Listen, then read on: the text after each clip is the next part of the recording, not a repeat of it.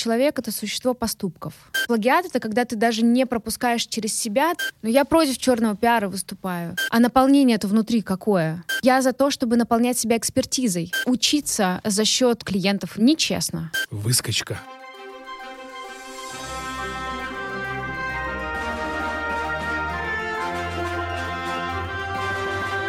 Привет, друзья! Вы слушаете подкаст «Зачем я это делаю?». Главный вопрос программы – зачем ты это делаешь? Ты работаешь, чтобы что? Вопрос, который поможет нам стать продуктивней. Подкаст про людей разных профессий и сфер деятельности. Мы говорим про путь в бизнесе и жизни. Через труд и настойчивость. Изменения, постоянное развитие и движение вперед. Жить – значит меняться. Меняться – значит взрослеть. А взрослеть – значит непрестанно создавать себя самого. Друзья, а сегодня мы говорим про карьеру, про успех в карьере и как скромность убивает твою карьеру. Это наша сегодняшняя тема. А для разговора я пригласил Дину Мостовую. Всем привет. Привет, Дина.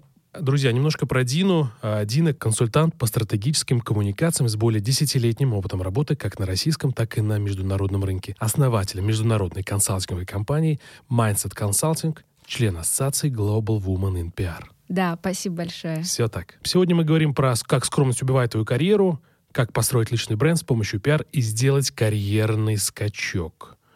Неужели с помощью пиар, Дин, можно сделать карьерный скачок? Да, смотри, пиар — это про узнаваемость. Если что-то происходит в твоей жизни, если у тебя есть какие-то результаты, достижения, премии, награды, ты делаешь так, чтобы все об этом узнали, и тогда люди с этим знанием могут прийти к тебе уже. У них сформируется какая-то потребность или, например, запрос. И они приходят к тебе и говорят, давай вместе сделаем коллаборацию, давай мы вместе сделаем проект. Соответственно, да, то есть пиар — это про узнаваемость, про информирование в первую очередь, и дальше ты эту информацию, которая в твоей жизни происходит, в карьерной, да, доносишь, и уже формируется какой-то входящий запрос. То есть вести нескромную жизнь. Да, в, в рамках приличия. А давай раскроем в рамках приличия, насколько можно прилично и неприлично делать пиар с точки зрения карьеры, с точки зрения там личного бренда. Ну вот сейчас мы с тобой говорили до записи подкаста про материмся ли мы в подкасте, да, или вообще в жизни или нет. Вот а, мне кажется, что есть а, некоторые правила в публичном пространстве, которые ты должен, которых ты должен придерживаться. Первое, я действительно не, не приемлю разговорную речь в публичных постах, там, в Фейсбуке, в Инстаграме. Мне кажется, что русский язык настолько красивый, богатый, что можно использовать разные обороты, чтобы донести свою мысль. Второе, наверное, у нас все-таки есть ограничения в связи с новой этикой. Мы не, не на все темы можем высказываться открыто, к сожалению. Например? Например, там сообщество ЛГБТ. Ну, мы знаем, что со, вку со вкусилом произошло, к сожалению, да, они угу. там не вырулили эту ситуацию. Мы вспоминаем историю, когда Регина Тодоренко сказала, что ты сделала, чтобы тебя не бил муж, да. Ну, то есть вот есть какие-то темы, которые мы должны сначала как-то проговаривать, наверное, там со своим пиарщиком, консультантом, и дальше уже доносить мысль, которую мы хотим сказать. То есть, понимаешь, Регина просто неверно высказалась, она не ту мысль хотела сказать, донести. Поэтому вот важно, соответственно, проговаривать, что ты ты хочешь донести, подбирать правильные слова. То есть перед тем, как я что-то скажу, мне нужно своим пиар-консультантом, менеджером проговорить набор тем, которые запрещено обсуждать запрещено, либо, например, ты чувствуешь, что ты должен высказаться на эту тему, потому что сейчас большой запрос идет на открытость, на честность, на донесение информации, и уже невозможно быть посреди. То есть ты не можешь молчать, и ты не можешь уже, уже соответственно, там высказывать, ну, просто все, что думаешь. Поэтому какой-то вот запрос есть на то, чтобы каждую точку зрения высказывал, но, опять же, форма, в которой ты ее высказываешь. Ну и третье, наверное, давай еще не забудем про визуальный ряд. Очень много у нас а, видеоинтервью, фотографий в Инстаграме, опять же, в каком виде ты появляешься на этих фото, да, какая-то одежда или без одежды. Ну, то есть вот здесь вопросы возникают. Поэтому какой образ ты строишь, имидж, дальше у нас репутация, и третье, последнее, к чему мы стремимся, это авторитет. И вот ты должен понимать на вот этом промежутке 5-7 лет, как ты должен тогда выстраивать свой вообще публичный такой образ. То есть то, что я могу сказать сегодня, может прилететь мне Абсолютно точно, лет. потому что у нас даже сейчас появляется такая услуга, как репутационный менеджмент. То есть ты что-то сказал 5 лет назад, назад. Потом, если ты уйдешь в какую-то публичную профессию, ну, открытую, да, или, например, в госучреждение, там же проверки происходят, ну, у тебя проверяют просто все, все, что ты писал. Я, кстати, как-то рассказывала, что я клиентку в 2020 году просила удалить фото из Фейсбука, датированное 2012 годом. Шашлыков? Нет, она была на Сахарова, что ли. А, то есть, на вот, да, да. протестах. Да, да, да, да. Ну, то есть она строит международную карьеру, ей нужны инвесторы. Ну, логично, что мне пришлось ее попросить. Ну, благо она со мной согласилась. Хорошо, интересно. Скажи, а вот э, мы говорили сейчас про, я спросил про скромность, нескромность. В моем понимании, да и вообще тут я вот из всего этого окружения понимаю, что в России э, люди очень достаточно скромные. Вот есть реально крутые профессионалы, но они говорят, блин, ну что я буду? Что я буду рассказывать? Пускай все, наверное, и так знают. Ну, разные, разные причины. Откуда э, в России, на твой взгляд, э, вот эта вот скромность, что боятся говорить про себя, про свои достижения? Это исторически сложилось. Давай Ну раскроем вот эту тему, Э, Я 85-го года рождения. Меня учили быть скромной и учили, не сказал. э, знаешь, это не высовываться. Вот прям такую фразу скажу. А, Соответственно, я правда оглядывалась на то, что думает окружение и как, соответственно, меня воспринимают в школе, э, потом в университете. И это было мое воспитание, очень строгое воспитание. Соответственно, я с этим потом уже ну, разбиралась позже с психологами, аналитиками. Ну, сам знаешь, как это происходит в нашем возрасте. Так вот... Да, так ам, сказала в нашем возрасте. Нашим, да. После 30, давай так скажем, да. И, соответственно, получается, что ты просто растешь с этим, и дальше либо ты понимаешь, что у тебя есть какая-то цель определенная, где тебе нужно немножко по-другому вести, да, у тебя другие паттерны, другие стереотипы, восприятие, мышление тоже, либо ты с этим не разбираешься. И вот большинство профессионалов действительно боятся рассказать о себе по некоторым причинам. Ну давай, я перечислю эти причины. Первое, конечно, да, воспитание, то, как нас учили э, в детстве. Второе, мы все боимся общественного мнения, что скажут, что подумают, э, за что нам прилетит. Третье, мы все боимся совершить ошибку, и поэтому находиться в зоне комфорта конечно же, хорошо и тепло. Поэтому, когда мы совершаем какие-то действия, выходящие за рамки там, э, нашего привычного поведения, у нас всегда есть такое минное поле. Мы совершаем э, что-то действительно полезное, и это будет воспринято как бы положительно, либо скажут, а что это он тут э, высовывается, вот когда. Выскочка. Да, да. А еще я много работаю с личным брендом, и есть такой стереотип. Я не хочу активно давать интервью, писать посты в Фейсбуке, вы- выступать на мероприятиях, потому что все подумают, что? Что я не работаю, а занимаюсь личным брендом. И я инфобизнесмен. И пример здесь могу Да, давай, привести. давай. Когда э, Купи Вип э, за- закрылся проект, да, полностью. Оскар же прилетела, к сожалению. У него в портфеле порядка там, ну, 100 компаний. Но э, компания... Оскар Хартман, друзья. Да, Оскар Хартман. С ним ассоциирует Купи Вип, хотя он не был уже акционером на тот момент. Так вот, э, прилетело, и, и что писали? Что он ну, стал, в общем, не стал и является инфобизнесменом, компании у него там не растут, не выстреливают. Но люди просто не в курсе информации о том, что у него на самом деле происходит в портфельных компаниях и э, какие у него есть крутые инвестиции. Ну, то есть, Но он про да. это рассказывает или не? Рассказывает. У него было большое интервью на YouTube, кстати, Forbes. Он рассказал про все свои портфельные компании, про успехи, про неудачи точно. Э, Тоже абсолютно нормально, что неудачи есть. Да, абсолютно. Ну, ты, кстати, помнишь, да, что вот в Америке, если у тебя был какой-то провальный проект, тебя с удовольствием инвестируют. Это значит, что ты не боишься выйти за рамки комфорта, да, и ты собираешься принимать какие-то рискованные действия для того, чтобы стартап взлетел. У нас в России же нет пока такого мышления. Ну, ошибок, э, вроде бы все говорят, что, ребят, ошибаться это круто, а с другой стороны, ты, э, если ты ошибся, ты лопушок, и тебя гнобят почему-то. Да, да, абсолютно точно. У нас пока не принято признавать свои неуспехи, неудачи. А, Тем более публично. Да, тем более публично не любят этого делать, боятся. У меня сколько клиентов, которые говорят, отвратительный заголовок, а там ну ничего такого нет. Пример нап- можешь привести вот отвратительно? Что, что, ну, понять, чтобы это. Ну вот, например, Forbes любит, да, ведь написать там а, таджичка стала блогером. Помнишь, вот была Дина Саева. А, за- как таджичка воз- заработала там много денег. Возможно, да, да. Потом вот у меня э, клиенты были, они из Чечни, из э, Чечни. Соответственно, тоже написали там, вот как ребята там, э, семья из Чечни заработали там деньги. Но вот э, и дальше, соответственно, есть описание, что кто-то помогал, там, как каким-то образом они были провальные, там, ну, ты теряешь всегда первые два года, ты теряешь деньги, потому что неправильно делаешь ставку на команду, не тех людей выбираешь, они увольняются, может ну, быть, его... это нормально. Конечно. Не хотят об этом рассказывать и писать. Очень редко кто способен э, спокойно к этому относиться. Я вообще считаю, что ошибки и провалы учат больше, чем успехи, потому что успех ты пытаешься повторить, и ты дел... совершаешь одни и те же действия. Шаблон. Да-да-да, шаблон, абсолютно. Ты по рельсам едешь.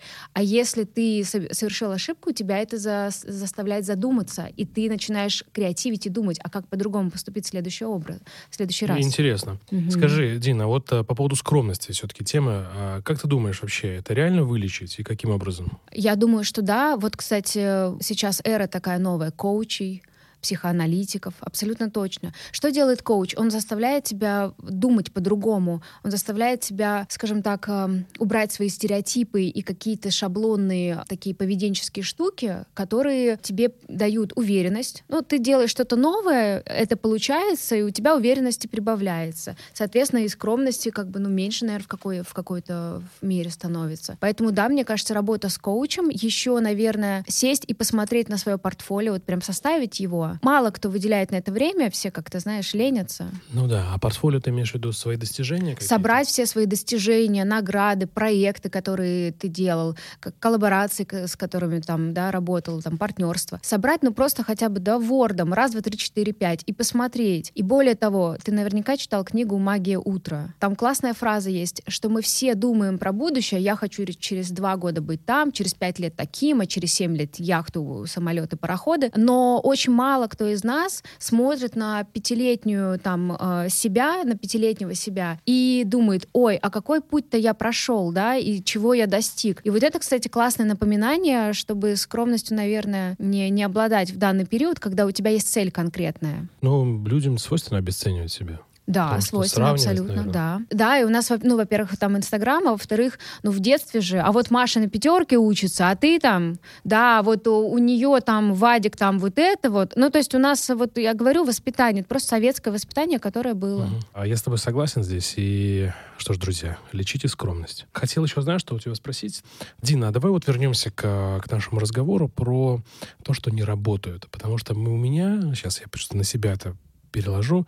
Когда я стал вести подкаст, э, у меня тоже пошли э, такие разговоры, что да, когда ты успеваешь работать, времени так нет, ты ни хрена не занимаешься своей работой, а, но никто не знает, что я записываю по, по выходным, э, э там днем или утром или вечером, ну, то есть про это. Вот, и меня тоже некоторые коллеги э, приравняли к рядам неработающих, так скажем, или лентяев и так далее, и так далее. Вот скажи, а как на это отреагировать и что с этим делать вообще? Как с этим работать?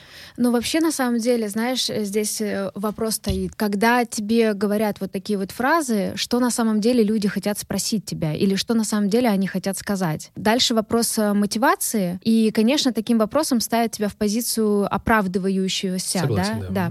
Поэтому, конечно, я бы, наверное, сократила общение с такими людьми. Я просто очень э, стала смелой последние, наверное, там года два-три. Опять же, благодаря работе с сильными коучами.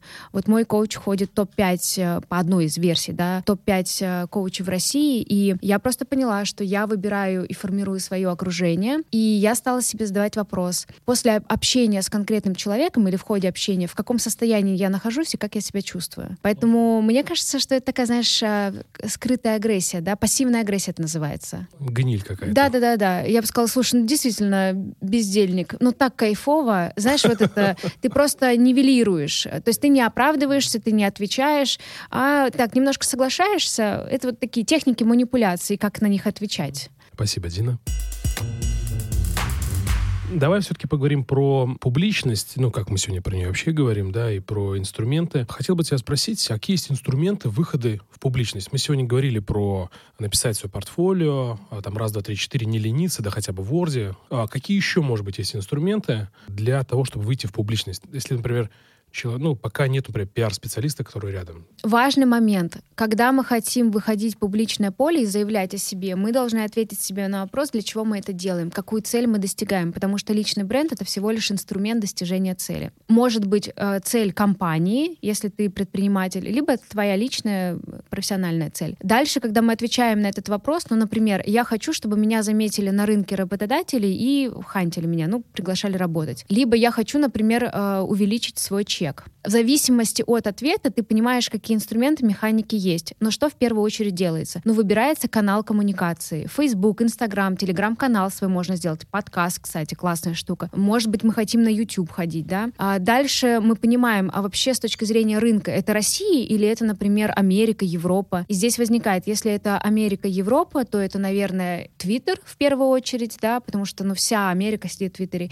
и LinkedIn тоже, и опять же язык. После этого мы понимаем, как, на какие темы мы хотим писать, а темы будут ассоциировать потом с нами. Ну, то есть сейчас, когда вот уже спустя я начала заниматься своим личным брендом во втором полугодии 2018 года. И вот сейчас, когда я спрашиваю рандомных людей, какие ассоциации вызывает, это то, что я транслирую. Значит, работа, пиар, профессионализм, э, какая-то постоянная, в общем, э, количество там, не знаю, проектов, командировки. Второе, все, что связано со спортом, с какой-то мотивацией, знаешь, э, с медитациями условно. Ну и третье, я вот сейчас последние два года активно биохакинг продвигаю. Я очень люблю все, что связано с tech такой индустрией, индустрии, и вот uh, wellness, биохакинг. Так вот, вот эти три темы, которые вы формируете для себя, у тебя это может быть, например, не знаю, футбол, подкасты, новые медиа, так если обобщить, и третье, что-то там еще ты можешь. И вот ты на эти темы постоянно, соответственно, пишешь контент, опять же, Инстаграм, Фейсбук, Телеграм-канал, и таким образом ты ассоциируешься с этими темами. Что мы достигаем? Когда возникает какой-то запрос у людей,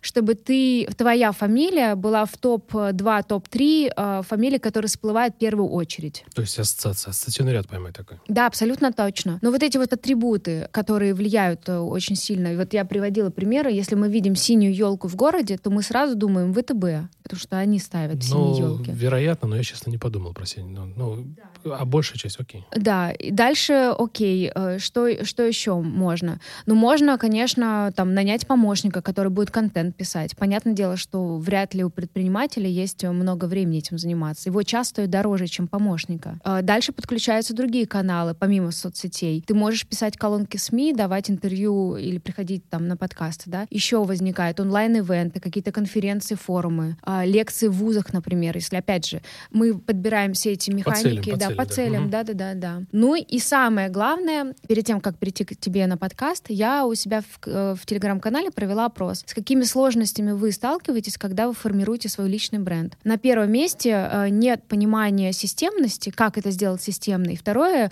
нет времени и нет регулярности. Вот это основные проблемы, с которыми сталкиваются. Там ответивших порядка, не знаю, 150-200. Смотри, а вот про хороший затронутый вопрос нет времени. Да. Для меня все такой некий триггер того, что нет времени, нет приоритетов. Конечно, абсолютно ты прав. Проработанный человек сразу видно. Спасибо. Но разве эти люди хотят э, заниматься личным брендом? Или вот, они э, боятся просто? Слушай, мы здесь с тобой на одной волне в том плане, что я считаю, что человек — это существо поступков. Слова, как бы их может быть очень много. Если человек заявляет, что ему важно строить личный бренд, он все-таки это делает. Кто хочет, тот ищет возможности, мы же понимаем. Поэтому я здесь с тобой абсолютно согласна. Бывает, ты выпадаешь, ну, на месяц, ты устал, ты хочешь digital detox сделать, ты уезжаешь на Бали, например, перезагрузиться. Это нормально абсолютно. Но в целом, э, конечно, Хорошо. А, Дина, вот, знаешь, у меня всегда перед тем, как я что-то пишу, тоже в постах, сегодня а, я попробую а, себя ассоциировать с пиаром, продвижением, потому что как бы мы вдвоем, ты профессионал, я новичок в этом плане. И сегодня я хочу, так сказать, прогнать а, вопросы, может быть, через себя тоже в том числе. Вот я какие-то делаю посты, они нерегулярны, ты, как сегодня, сегодня говорил, что не, регулярности это нет. Но каждый раз, когда я что-то делаю, и я всегда думаю, а не туфту ли я гоню, прошу прощения за жаргон, людям.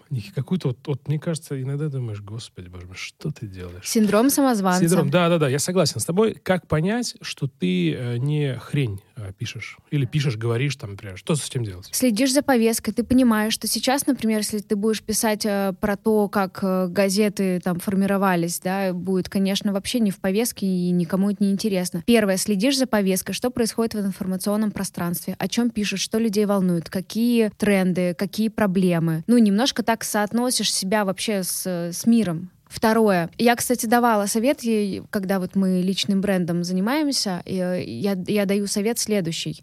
Ты можешь э, говорить э, любую экспертизу, любые там фразы, информацию, когда ты основываешься на своем опыте. У меня был проект, э, я работал э, из моего опыта, и это действительно, когда подкрепляется твоим опытом, это уже не может быть хренью в любом случае. Ты это проходил, и это, конечно, да. Поэтому всегда, когда ты сомневаешься, я сейчас верную информацию или нет, э, говорю или пишу, просто а, опирайся на свой опыт. В моем опыте я по, например, отзывам моих коллег, по отзывам моей команды, ну вот э, да.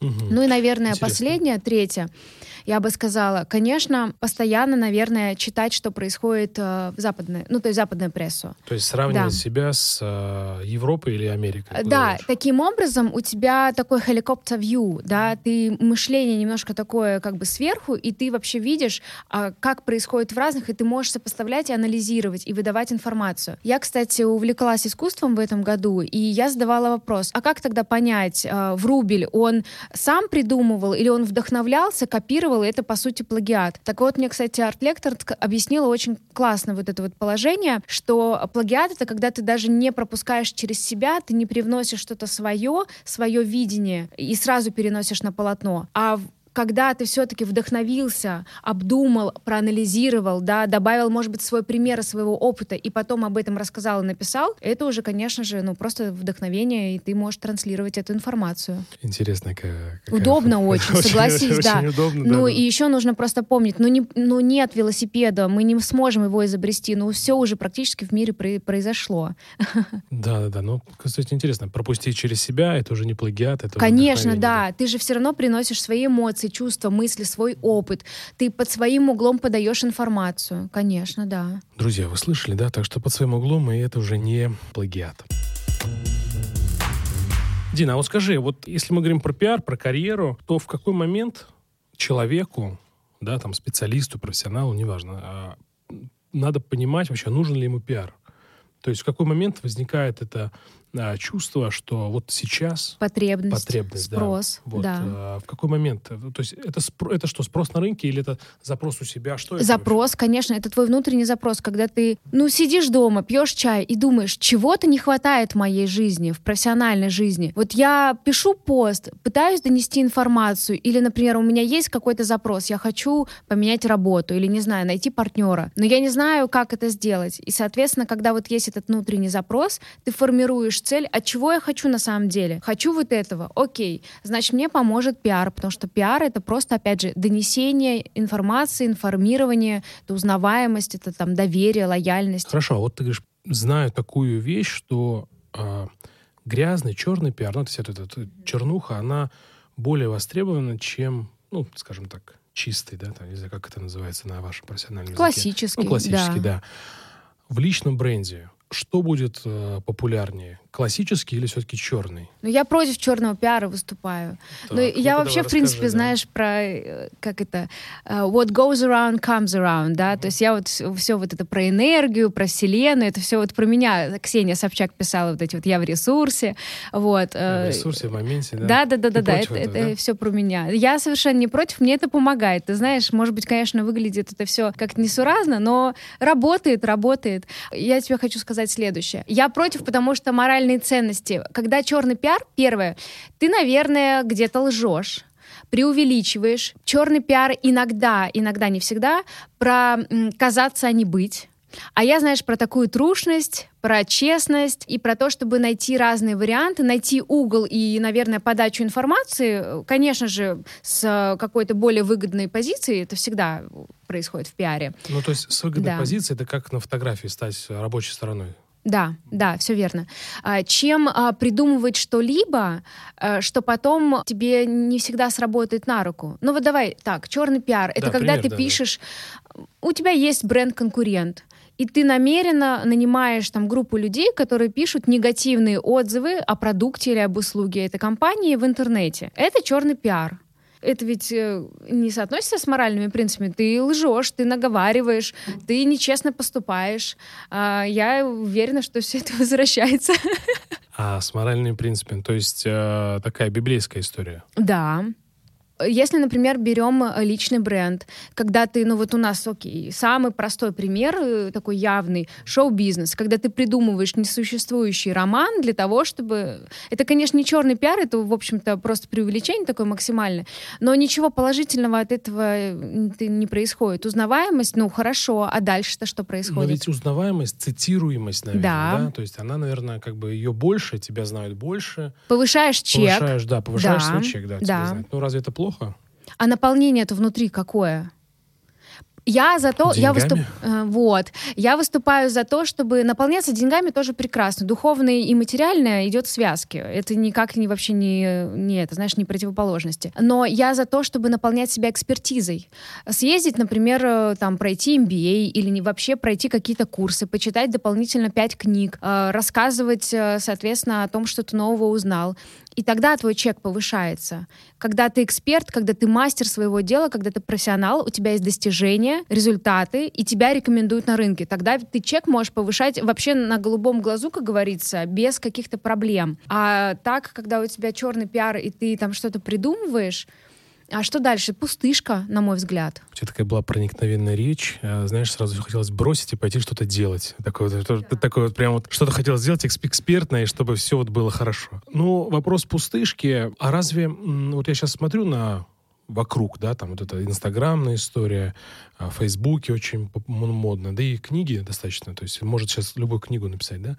Разве там нет сейчас вот какой-то, знаешь, вот ты говоришь про трушность, сейчас я задам тоже вопрос. Вот, вот я вижу, что какая-то вот реально м, стараются бы казаться то есть, для чего, ну, то есть почему запрос такой сейчас огромный на, на обучение, на вот эти все эти инфобизнесменов? Потому что они, на мой взгляд, больше дают возможность казаться. Сначала отвечу про инфобизнес. Понимаешь, эта фраза у нас инфобизнес э, и вообще понятие такое существует, на мой взгляд, только в России, может быть, э, пространстве СНГ. Я не слышала такую фразу в Великобритании, в Испании, в Португалию, в Америке. У нас в России еще пока люди не привыкли платить за информацию, за советы, за рекомендации рекомендации экспертизу. Например, человек тратит 10 тысяч э, часов на какую-то тему, для изучения какой-то темы, а ты тратишь час, чтобы э, сжатую э, эту информацию все получить. Почему бы за это не заплатить? Ты, по сути, экономишь время. Поэтому у нас консалтинг развивается медленно, ты заметь. Да, у нас все говорят, ой, вот консультант,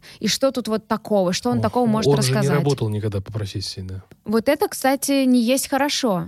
То есть есть две части. Есть, когда вот просто всех называют инфобизнесом, да, и ты можешь быть в профессии, ты можешь давать советы, читать мастер-классы, и тебя все равно называют. А есть вторая часть, когда действительно человек не работал по профессии, прошел пару курсов и потом дает какие-то вебинары. Здесь, конечно, опять же, к вопросу пустышки возникают вопросы. Но можно же быть, э, ну, обладать теоретическими знаниями, но не работать, там, не знаю, в этой отрасли или не ну, быть тренером, так. да, да. Ну, ну не работает так. Ты знаешь, это мое личное мнение. Я считаю, что только на практике ты получаешь абсолютно вс- всем ремесло, мастерство. Потому что в теории никогда тебе, ну, жизнь богаче вымысла. В теории никогда ты не поймешь все нюансы работы. Есть э, замечательный пример, вот я тебе расскажу на своей, на своей практике. У нас э, там был стартап, который анонсировал раунд инвестиций.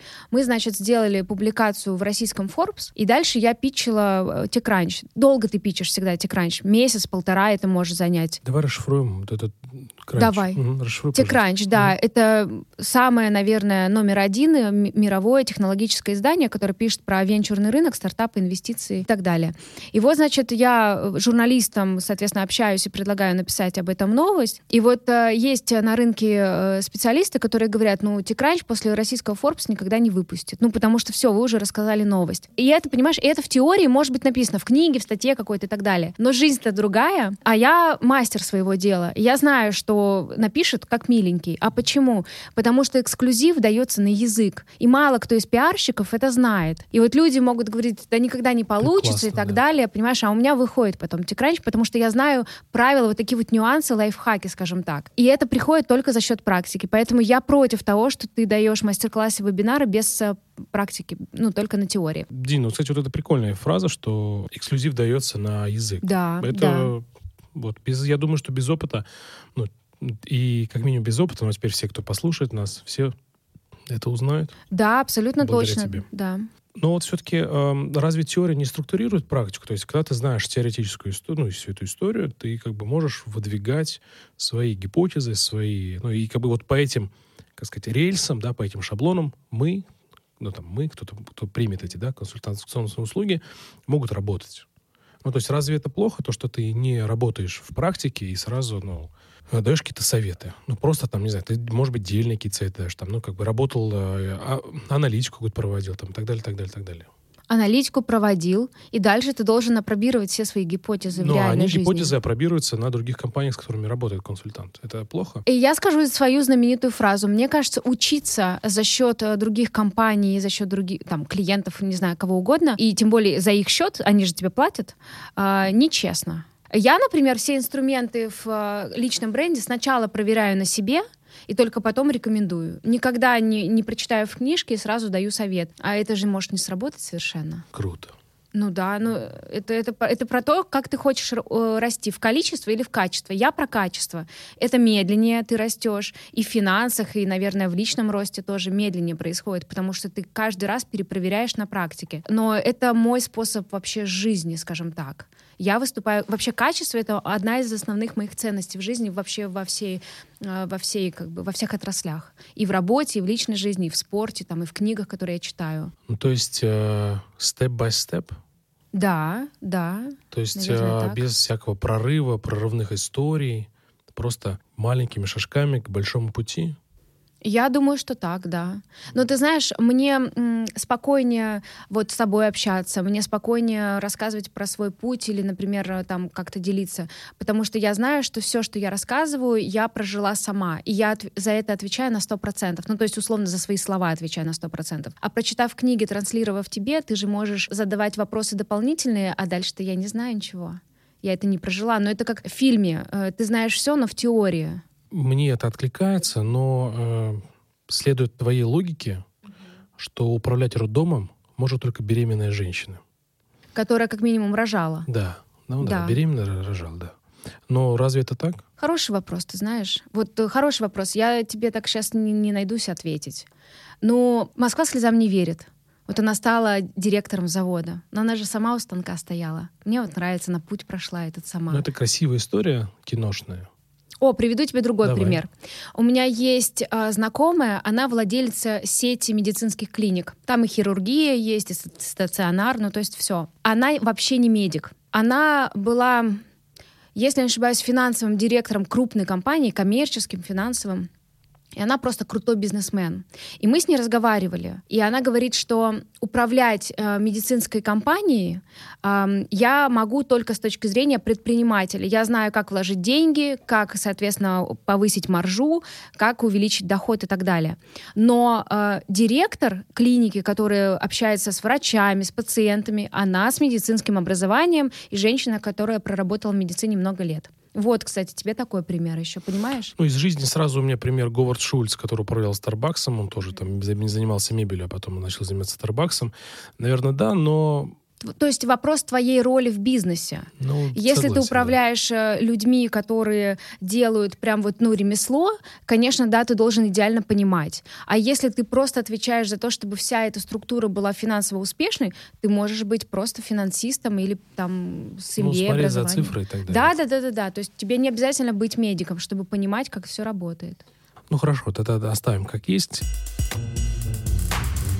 Ты сегодня много раз говорила про честность, про трушность, что качество — это твоя жизнь, твое кредо, позволю так себе да, отдать оценку. Почему ты считаешь, что это сейчас в тренде, честность, трушность? Почему вдруг это стало трендом, на твой взгляд? Почему стало трендом? Но мне кажется, как раз вот мы с тобой возвращаемся к вопросу казаться, а не быть. Почему сейчас многие хотят э, быть больше, чем... Потому что конкуренция стала выше. У нас не было социальных сетей, и я помню, в детстве пользовалась обычным телефоном, у меня даже не было мобильного и пейджера, да. И, соответственно, я меньше информации владела и меньше знала, что вообще у людей в жизни происходит, какие у них достижения, какие успехи. Ну, то есть в таком, знаешь, пузыре маленьком своем как-то жил. Э, с появлением социальных социальных сетей мы теперь смотрим, как происходит жизнь а, не только в соседнем городе, но и там в другом мире, и там другой континент. Возникает а, абсолютно нормальная человеческая такое, знаешь, отношение, а что я, а что у меня, вот это вот сравнение, да, а я не хочу быть хуже. И не все же, не все же работали над собой в плане личностного роста, поэтому э, проще же показать красивую картинку и написать, что не является правдой. Но многих же наших блогеров и каких-то а, даже тоже предпринимателей ловили на лжи, что компания давным-давно уже закрыта или там э, вообще происходит все плохо а, в плане процессов, а транслируется какая-то успешная картинка, успешный бизнес, проект, э, я там в долине живу, у меня все прекрасно. А вот э, кто рядом находился и рядом проводил время, доносится совершенно другая информация. У тебя вообще диссонанс возникает что транслирует человек, как он выглядит, и что на самом деле рядом с ним происходит в его жизни. Вот это происходит оттуда. Ну, то есть из инфополя. Скажи, а вот э, нам, непосвященным, любителям поглазеть, как э, выцепить ту правду и неправду? Вот ты как профессионал, пиар, да, наверняка есть какие-то триггеры, на что можно опираться, то есть понять, э, правда это или неправда. Потому что вот возвращаясь к, к началу, когда ты говорил про Оскара Хартмана, что все думали, что ну, нач, ну, нач, началось такое не очень хорошее... Да, негативный да, негатив, фон был, да. Негативный фон, да. Это как раз, может быть, к той же истории, что его приравняли ко всем, да, к тем людям, которые ну, гонят вот эту вот неправду со своих социальных сетей. Мы с тобой как раз приходим к тому, что люди вообще не разбираются. Они читают заголовки, не читают э, там сам текст, и более того, доверяют всему, что пишут. А, наверняка ты видел а, интервью Кристины Потупчик э, Нади Стрелец, и она же сказала, что 50% контента во всех телеграм-каналах это куплено, перекуплено и так далее. Ну, то есть это вообще неправда. И это все придумано ради какой-то цели. Может быть, даже не 50, а уже и больше. Это ты считаешь, это правда? Я, я склонна ей доверять просто потому, что человек этим занимается. Так вот, э, критическое мышление, наверное, не включается, поэтому, первое, нахватался каких-то фраз, э, заголовках и, соответственно, сформировал свое мнение, по сути, не основанное вообще ни на чем. И второе, э, что происходит, ну, быстрая смена вообще инфополя. Так вот, как определить? А когда появился Клабхаус, многие спикеры туда пришли. И, э, соответственно, мы между пиарщиками обсуждали такую тему, что сразу понятно, кто тексты колонки пишет сам, посты, например, в Фейсбуке, а кто нет. Потому что речь э, человека в Клабхаусе значительно и радикально отличалась от того, как, каким языком он пишет э, свои тексты или там посты. Да, да, да. Там фильтры уже не накладывают. Да, да, да, да, да. То есть я могу собрать много мнений с рынка, относительно какого-то проекта, компании, человека, но я всегда пойду лично пообщаться, и я всегда должна сформировать свое мнение. Только в таком случае вы можете отвечать за то, что вы потом транслируете. А услышать где-то, потом рассказать кому-то, ну, это обыкновенные простые сплетни. То есть лично пообщаться, задать вопросы, провести время с человеком, желательно в разной обстановке. Сначала посидеть с ним в кафе, обратить внимание, как он общается с официантами, там, оставляет ли чаевые, ну, условно.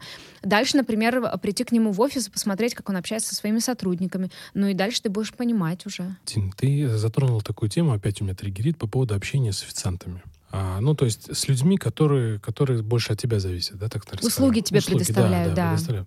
Скажи, почему, на твой взгляд, это важно, на это обращать важное внимание в общении с людьми. Но мне кажется, это а, базовые вещи в плане интеллигентности и воспитанности. Вот просто воспитанность. Она либо есть, присутствует в человеке, либо нет. И дальше еще такой важный момент. Человек очень часто за счет э, общения вот как раз-таки с людьми, которые обслуживают тебя, решает какие-то свои внутренние проблемы, задачи. И дальше ты смотришь, э, насколько он ну, скажем так, э, не заваливается в сторону там свое эго потешить, да, или какого-то тщеславия, и не в сторону, что он э, там становится на одном уровне, да. Вообще я воспринимаю наш новый мир это отсутствие директивного тона, но мы теперь не можем сказать сотруднику «иди и сделай» ну, уже все, мир поменялся. Я просто помню, как я начинала работать в 2007-2008 годах, и мне просто говорили, иди делай это, иди делай то. И тогда это воспринималось, ну, как-то норма, ты другого не знал. Сейчас я не могу так общаться ни с сотрудниками, ни с клиентами, вообще ни с кем. И второе, сейчас у нас э, вообще партнерство идет все, по сути, на равных. Мы даже с официантом партнеры. Он делает свою работу, и я должна не помешать ему выполнять свою работу. И я, соответственно, хочу получить классный сервис. И у нас задача, ну, по сути, вин-вин. Поэтому, да, я обращаю на это внимание, я смотрю, как человек себя соотнос- соотносит с внешним миром. А если он прям плохо себя ведет, там, э, грубит или тычет, там, ну, раз, раз. Я ставлю галочку, и я не сотрудничаю с такими людьми. То есть даже если да. он там приносит э, какие-то бенефиты тебе, это Да. Я, кстати, писала колонку вот после пандемии сразу, как я пересмотрела общение там с клиентами, с потенциальными, с сотрудниками. А, я теперь провожу очень много времени с человеком. То есть мы, например, там бегаем, а, не знаю, в в парке, или э, мы завтракаем, потом мы идем на какую-то конференцию, потом мы, может быть, что-то еще придумали. Ну, то есть я стараюсь провести э, с человеком много времени в разных обстоятельствах, чтобы понять, э, мы вообще on the same page, да, ну, то есть мы на, на одной волне, мы, э, наши ценности совпадают, мировоззрение, мы понимаем друг друга. И только в таком сотрудничестве я вижу большой потенциал для какого-то э, достижения результата. Это интересная схема. А скажи, э, ну если у тебя, например, тысяча человек, или там в подчинении две тысячи, пять тысяч, семь, ну, десятки. Вот нет у меня таких. Знаешь почему? Потому что я намеренно сдерживаю рост своей компании. Я намеренно четко понимаю, что я не хочу расширяться, потому что теряется качество. А качество — одна из моих важных ценностей в жизни. Поэтому я контролирую. А если у тебя есть 7 тысяч э, человек, ты, например, эм, нанятый генеральный директор, тогда ты формируешь знаешь круги Донбара?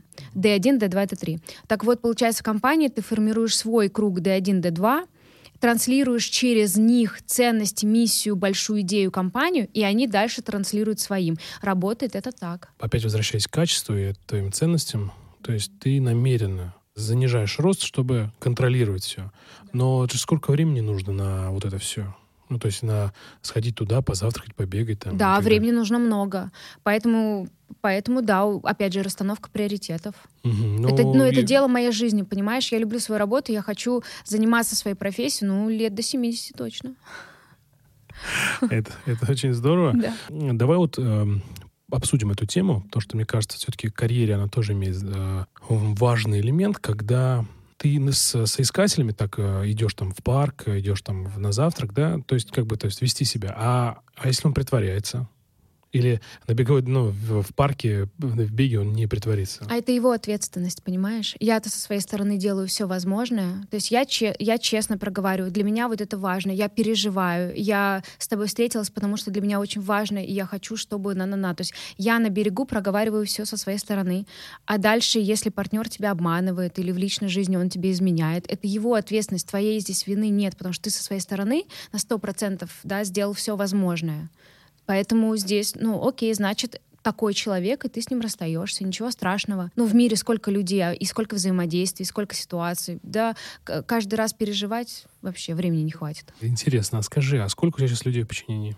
18. И ты с каждым человеком вот такую вот... Да. Э, да, да, для меня это важно. Расскажи вот про мне прям заинтересовала очень сильно вот эта история на конференции, на завтраке, на что ты смотришь, на что ты обращаешь внимание. То есть в, с официантами понятно, там, воспитанность и так далее. А вот в беге там, например? Ну, в беге, смотри, э, вот Если мы бежим с предпринимателем. Мы стартуем, бежим.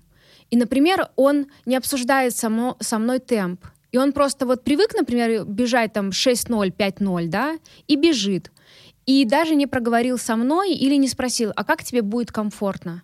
Mm, это есть ведь... да? это внимание, это внимательность, и это, опять же, про партнерство. Партнерство — это когда мы оба вкладываемся для того, чтобы круто провести время. Поэтому если предприниматель такой 5-0, я такая бегу и думаю, блин, очень быстро, я не такая высокая, как он, ножки коротенькие, значит, я ему сообщаю, слушай, Вася, давай помедленнее, пожалуйста. Или, например, когда мы стартуем, и он говорит, а давай медленно, потому что я хочу пообщаться. Давай в 8.0 условно, потому что я хочу просто поговорить, потому что я хочу это время использовать. И как бы пробежка легкая, полезна. И еще поговорить с тобой. Это второе. Третье, на что я обращаю внимание. После бега что происходит? Он говорит, давай заедем там перекусим, или ну все, я поехал домой. Понимаешь, тут же взаимодействие, коммуникация очень-очень важно. На конференции, на что я обращаю внимание, Встретились э, с клиентом на конференции. Договорились, что 15 минут он мне уделит время. И вот он с одним, со вторым, с третьим. Я уже час жду, машу ручкой, намекаю, что я здесь, я, я вот приехала вовремя, на-на-на.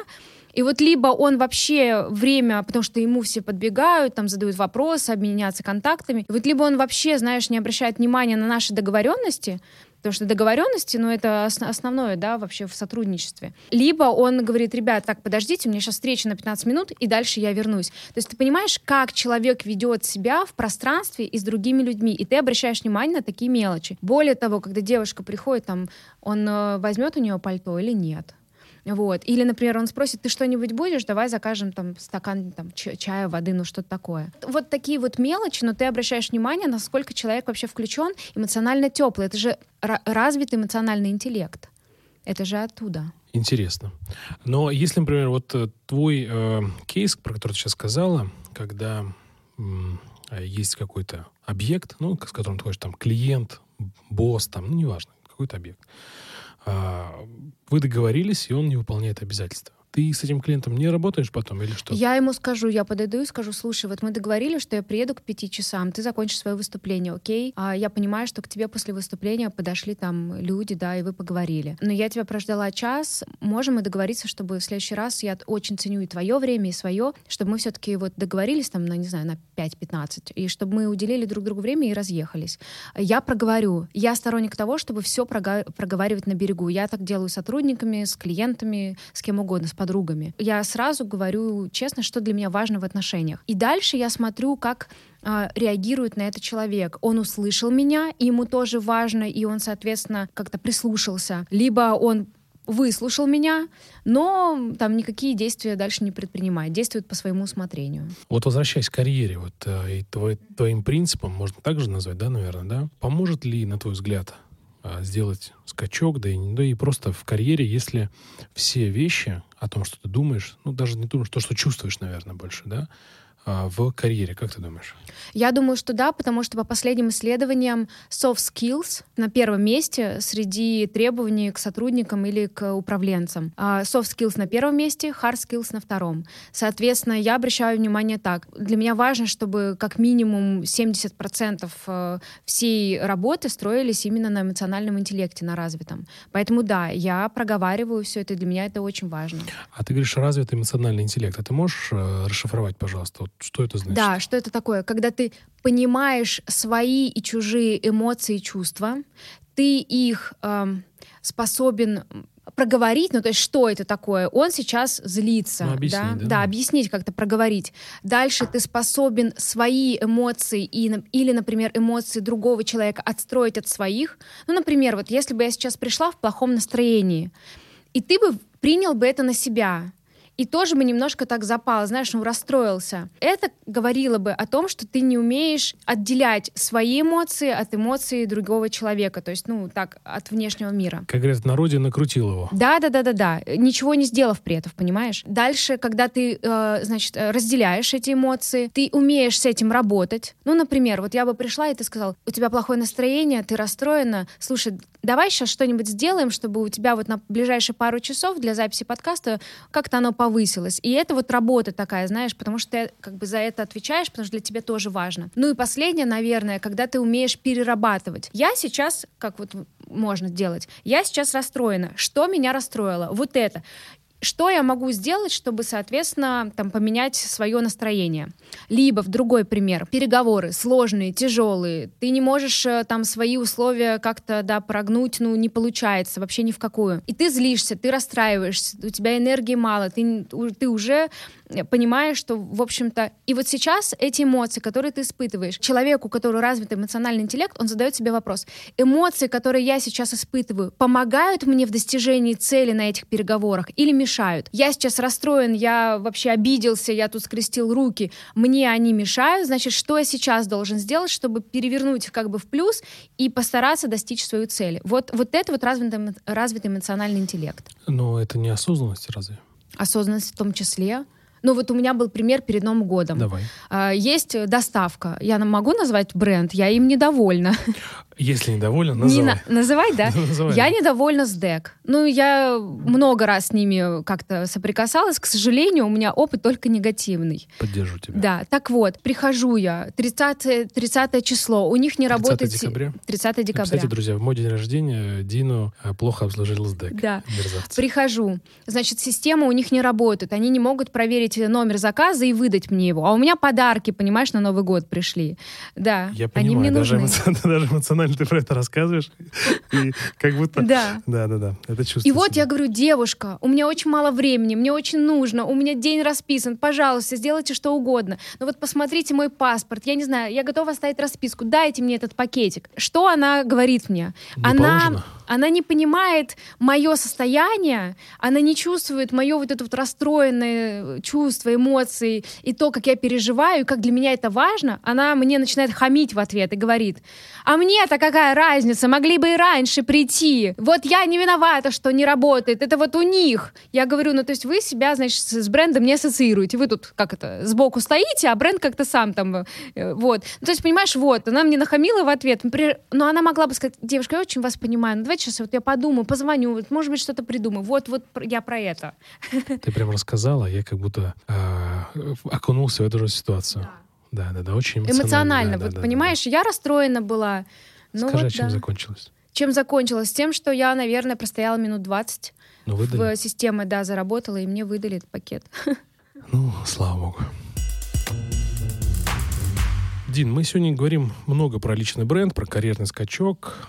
Может быть, э, в этом личном бренде, то есть оно такое очень понятие, очень обширное, знаешь, это как машина, да, а машина есть там один бренд, второй бренд, там дизель, бензин и так далее.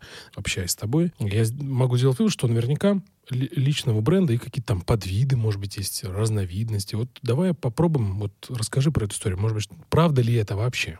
Ну да, то есть мы говорим про то, кому, да, в какой роли нужен личный бренд и с, ка- с какой целью. Мы можем говорить про то, что предприниматель создает свою компанию, стартап, и ему нужен личный бренд для того, чтобы помочь привлечь инвестиции. Самое такое простое, да, то, что сейчас на поверхности. Есть, например, э, топ-менеджеры крупных компаний, корпораций, которым тоже нужен личный бренд. Они приходят с запросом, потому что их знают, например, либо внутри отрасли, либо только внутри корпорации. И дальше у них возникает потребность выходить за рамки. Кто-то говорит, я хочу все равно стать предпринимателем в будущем, мне нужно расширять свой нетворк и вообще знания меня и моей экспертизы. Кто-то говорит, я хочу поменять отрасль. Но вот у меня был молодой человек, мы общались, консультацию тоже давала. Он работает всю жизнь в сфере энергетики. Он ходит только на эти конференции, у него друзья из этой сферы.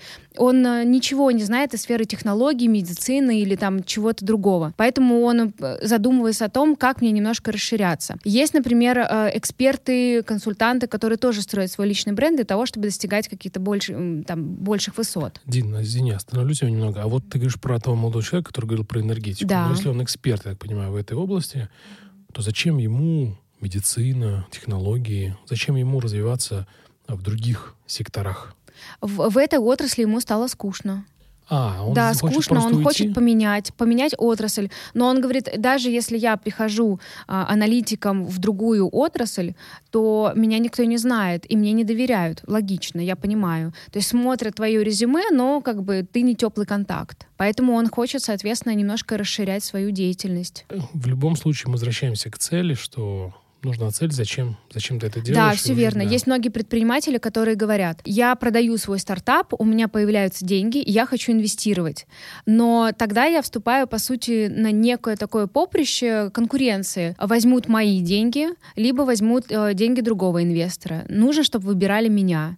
И тоже начинается немножко смена ролей, ты строишь личный бренд по-другому. Ты говоришь, что он действительно разбирается в этих отраслях, там, АБЦ, он действительно понимает, какую пользу он может принести стартапу, и ему стоит доверять. Он там не, не кинет тебя на подписание терм-счета, например. А вот ты можешь назвать предпринимателей, людей в инфополе, которые вот реально за трушность, вот которые реально пишут правду. Пишет правду? Ну, пишут правду, они честны. Вот они вот какие есть, такие они есть. Для этого мне нужно быть знакомым с человеком. Это должен быть тогда человек, который, знаешь, э, такой, ну, скажем так, э, медийный, чтобы тоже все его знали, потому что я сейчас назову фамилию какой-нибудь девушки, и там мало кто ее знает. С кем я общалась лично, и мне показалось, что... Вот, давай так. Гарри Вайнерчук. Наверняка знаешь такого предпринимателя. Он сам родился в Бобруйске, в три года переехала вся его семья в Америку. А он инвестор, ранний инвестор Uber, Snapchat, Twitter. У него Вайнер Медиа, Иван Вайнер, там еще какие-то компании. Он написал несколько книг про то, как, значит, строить личный бренд и вообще зачем социальные сети нужны. Он живет в Америке. Известный э, предприниматель, у него там порядка 10 миллионов подписчиков в Инстаграме. Я с ним общалась вживую в Лондоне э, в, в ноябре. А, и я эту встречу ждала Ну, я ждала два года ее. Вот то, какой он в жизни, и то, как он пишет вообще свои э, там посты, видео в Ютубе, в Инстаграме, вот прям вот так, такая же энергетика, такие же фразы мне сказал. Ну, то есть э, ничего я не заметила, чтобы как-то человек совершенно отличался. Вот э, такой из- известный человек. Ну, это прям совсем топовый. топовый, да. Ну, я прям ждала этой встречи и готовилась там максимально, А знаешь. расскажи, для чего? Для того, чтобы задать вопросы, которые э, касались меня, да, меня лично, моего бизнеса, моего представления, как, соответственно, работать на международных рынках и вообще как развиваться. И я понимаю, что только персонализированные вопросы тебе дадут информацию, которой тебе не хватает. Что еще? Ну вот, кстати, мы говорили сегодня про Оскара. Я в 2016 году общалась с ним э, несколько раз и присутствовала на интервью, э, которое он давал. Абсолютно ничем он не отличается вот в жизни и как какие ролики, там, интервью и так далее. Он такой, я помню первую встречу, боже, вот эта вот волна энергетики просто снесла абсолютно активный, энергичный молодой человек, который говорит, ну, с таким, с такой страстью, он так верит в свое дело, он так любит, это невероятно, он просто, ну, знаешь, зажигает. Ничем, да, не отличается. Я прям Оскара очень уважаю за его стремление и за то, что он не останавливается, потому что многие, кто строит личный бренд и вообще достигает каких-то высот, в какой-то момент немножко так, знаешь, успокаиваются и свою регулярность и такую системность а, работы немножко так э, поменьше меньше, знаешь, становится. Только реклама в Инстаграме. Да, да, да, да, да. Оскар э, до сих пор смотрит какие-то новые проекты, инвестирует там на международных рынках. Кстати, Кучмент Михаил. А вот последнее интервью, Хофф, которое да? он давал, да, э, Лизе Осетинской. А мы с Михаилом познакомились э, в Мюнхене на конференции, потом тоже в России общались несколько раз. Вот такой же рассудительный, спокойный, степенный, э, в то же время активный предприниматель, тоже ничем не отличается. И те, как вот у него были на пандемии в, период карантина, а вот эти вот YouTube, не YouTube, извини, Инстаграм, да, эфиры. Вот он такой же в жизни, такой же, соответственно, в Инстаграме, такой такой же в зуме доза вот этого вот эфира. Ну, то есть а, ничем не отличается. Мне это очень нравится. Это вот то, что вот так всплывает в голове вот в первую очередь. Хорошо. Спасибо тебе, Дин, за откровенный ответ. А вот скажи, вот встречаю я лично сам а, людей, которые читаешь их публичные страницы, а, там Инстаграм, Фейсбук, неважно, а в жизни они немножко другие. Ну или вообще другие зачем им вот эта маска? Или для чего вообще люди, на твой взгляд, делают вот так вот? Вот с точки зрения пиара-то. Наверное, формируют какой-то конкретный образ, это первое. А, второе, может быть, что они чего-то себе не позволяют в публичном пространстве. Но давай еще раз вернемся вопрос э, к разговорной речи, да, и к ненормативной лексике. С подружками или там в компании близких друзей там на пять человек э, я могу сказать что-то такое, знаешь. А, но я никогда не напишу пост, употребляя слова АБЦ. Ну, правда, я считаю, что публичное пространство не для этого. Можно высказаться другим способом. Могу я, например, выпить там а, бокал вина второй, а, но я же не буду выкладывать это ежедневно там в Инстаграм, ну вообще не ежедневно, но вот выкладывать, да. Опять же, ты немножко как бы фильтруешь, и это правильно на самом деле. То, какие мы с близкими, мы, конечно, не должны всегда вот быть прям на виду в таком там То есть мы должны состоянии. сильно фильтровать, чтобы быть... Э... Не сильно, но фильтровать.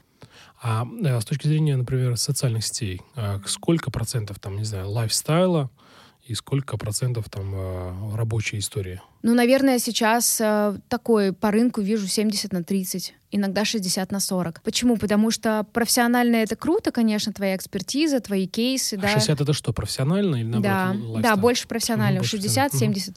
И лайфстайл. И дальше все равно тебе интересен конкретный человек. Заметь, что очень мало брендов э, в Фейсбуке, в Инстаграме имеют большое количество аудитории. То есть в основном подписываются на основателей или там генеральных директоров этих компаний. Потому что личность всегда интереснее, чем обезличенный вот этот вот бренд. Именно, кстати, поэтому у нас развитие личного бренда тоже происходит потому что у тебя происходит некое такое соотношение. Бренд ассоциируется с человеком, его ценности, да, бренда ты как бы транслируешь. И есть, конечно, риски, мы тоже можем о них поговорить. Ты совершаешь какую-то ошибку, какое-то действие, ты попадаешь в какой-то скандал, мы много знаем имен и фамилий, и ты рушишь очень многое. Uh, у тебя, ну, есть люди, которых даже из совет директоров убирали, с поста генерального директора снимали. Я не говорю сейчас про те истории, которые там харасмент и так далее. Нет, вот просто человек написал не, не, не то сообщение там в, в Фейсбуке, в Инстаграме, не так высказался, на конференции что-то сказал, и, кстати, мы об этом с тобой ранее говорили, что 5-7 лет назад эту видеозапись подняли сейчас, когда вот новая этика у нас, и вот там девушка сказала какую-то фразу, и вот ее обвинили, а это было много лет назад, и когда совершенно время было другое. А как мне, например, сейчас вот в текущей жизни например, фильтровать себя, ну, фильтровать свои действия, разговоры, посты, чтобы через, условно, пять лет мне не прилетело? Наверное, избегать острых углов. Я тебе так бы посоветовал. Ну, давай так, смотри. Да, да, пример на примере. Эм, мой Инстаграм или мой телеграм-канал никогда не брал вот такие вот человеческие, знаешь, общечеловеческие темы. Отношения мужчин и женщин. Женщина дома с детьми, мужчина там работает. Или, например, вопросы религии, вопросы политики, вопросы мироустройства. А, хорошо ли, что мужчина зарабатывает больше или меньше жены? Ну, то есть вот такие, вот, знаешь, темы, по ну, сути... Бытовуха, да?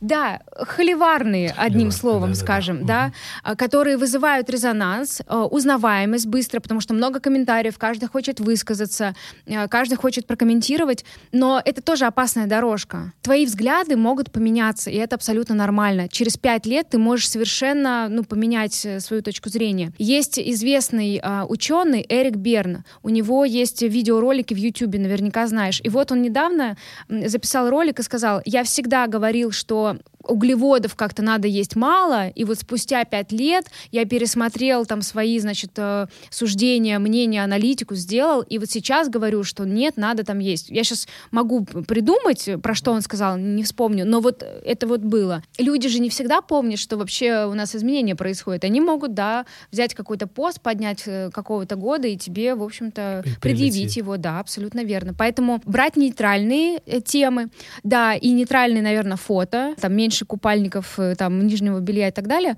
и у тебя будет да? меньше рост, ну, значительно такой, знаешь, медленный, конечно. Э, и, может быть, ты не достигнешь э, цели, которые ты там ставишь себе, не так быстро, возможно, но зато это безопасный способ.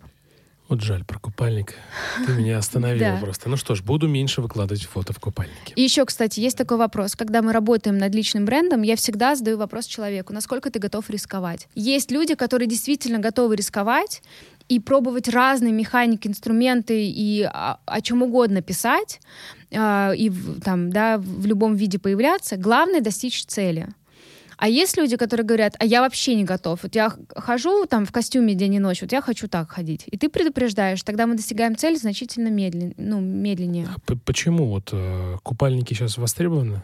То есть голые тела, ты быстрее наберешь подписчиков? Есть а, три типа людей, которые привлекают внимание. Первый тип людей, он делает что-то, чего ты не можешь себе позволить, ходить в купальники, а, выкладывать а, без купальника фото и так далее. Или, например, там день и ночь материться в своих видео, да, и ты не можешь себе это позволить, и тебя это притягивает.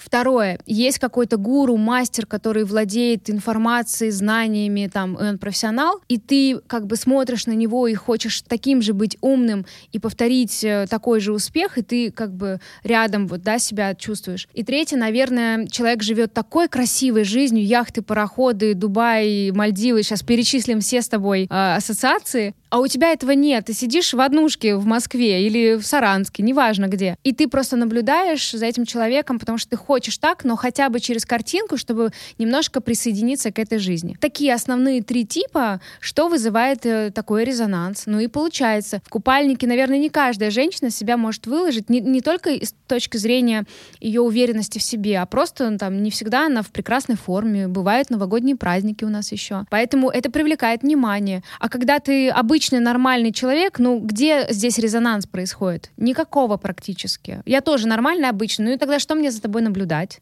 Вот, как, наверное, работает у нас психология.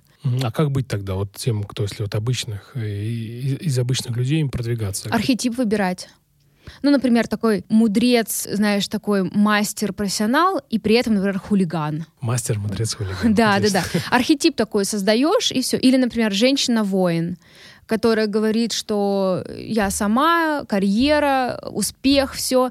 И ты, соответственно, там наблюдаешь, как это происходит. Ну, то есть э, мы создаем какой-то архетип. Архетип, да. да. Но это мы можем быть, или вообще мы можем играть роль какого-то? Ну нет, я бы опять же не рекомендовала бы прям роль играть. Прям, то есть себя, да, да по сути? Да. Я когда думала вообще, что я хочу транслировать... Да, вот расскажи а, про себя. Да, да я всегда про, про то, что я про качество, про мастерство, я понимала, я буду транслировать максимальное саморазвитие, профессиональное, вот это вот курсы, постоянное обучение, а, уход в мастерство, в какие-то нюансы, которые мало кто знает тоже. И я понимала, что вот э, просто хочу показать, что можно зарабатывать деньги и как-то достигать каких-то высот не за счет того, что ты, в общем, количеством берешь. Это интересная позиция сегодня у тебя прозвучала, она мне очень близка. Но у меня почему-то такой резонанс, там как бы вторая сторона этой медали, что очень медленный рост, и мы можем просто в этом а, гонять за качеством, да, вот за этим длительным, классным ростом, мы можем просто в какой-то момент умереть просто-напросто. А не умереть в плане как физически, да, а в плане, там, не хватит денег на развитие, не хватит денег, там, на, ну, на что-то, то есть как бы мне кажется, это взаимосвязано. За качеством приходят всегда рекомендации, и всегда люди тянутся за качеством. Мне кажется, что так. Uh-huh. Мне кажется, что в долгосрочной перспективе качество все-таки выигрывает. Ну, я с тобой здесь тоже соглашусь. И э, не спорю, но вот у меня, говорю, такая как вторая сторона медали, что мы думаем, а вот даже с другой стороны, это наш шаблон, что мы думаем, что качественно. А как понять тогда? Вот давай тогда определимся, для себя, может, даже я определю. Как понять, что там качество? Как понять, что мы реально делаем тогда качество? Отзывы. Количество людей, которые хотят с тобой работать, которые хотят иметь тебя в своем окружении. Вот э, социальный капитал, это вот про это, кстати.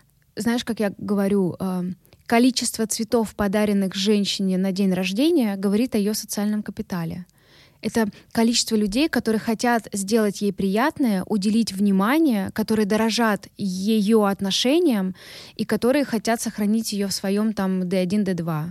Но это если, например, не босс какой-то, да, и ты от человека не зависишь, правильно я понимаю? Или даже если это твой босс, а, или человек, который от зависит, например, твое какое-то будущее, там, твои продажи какие-то.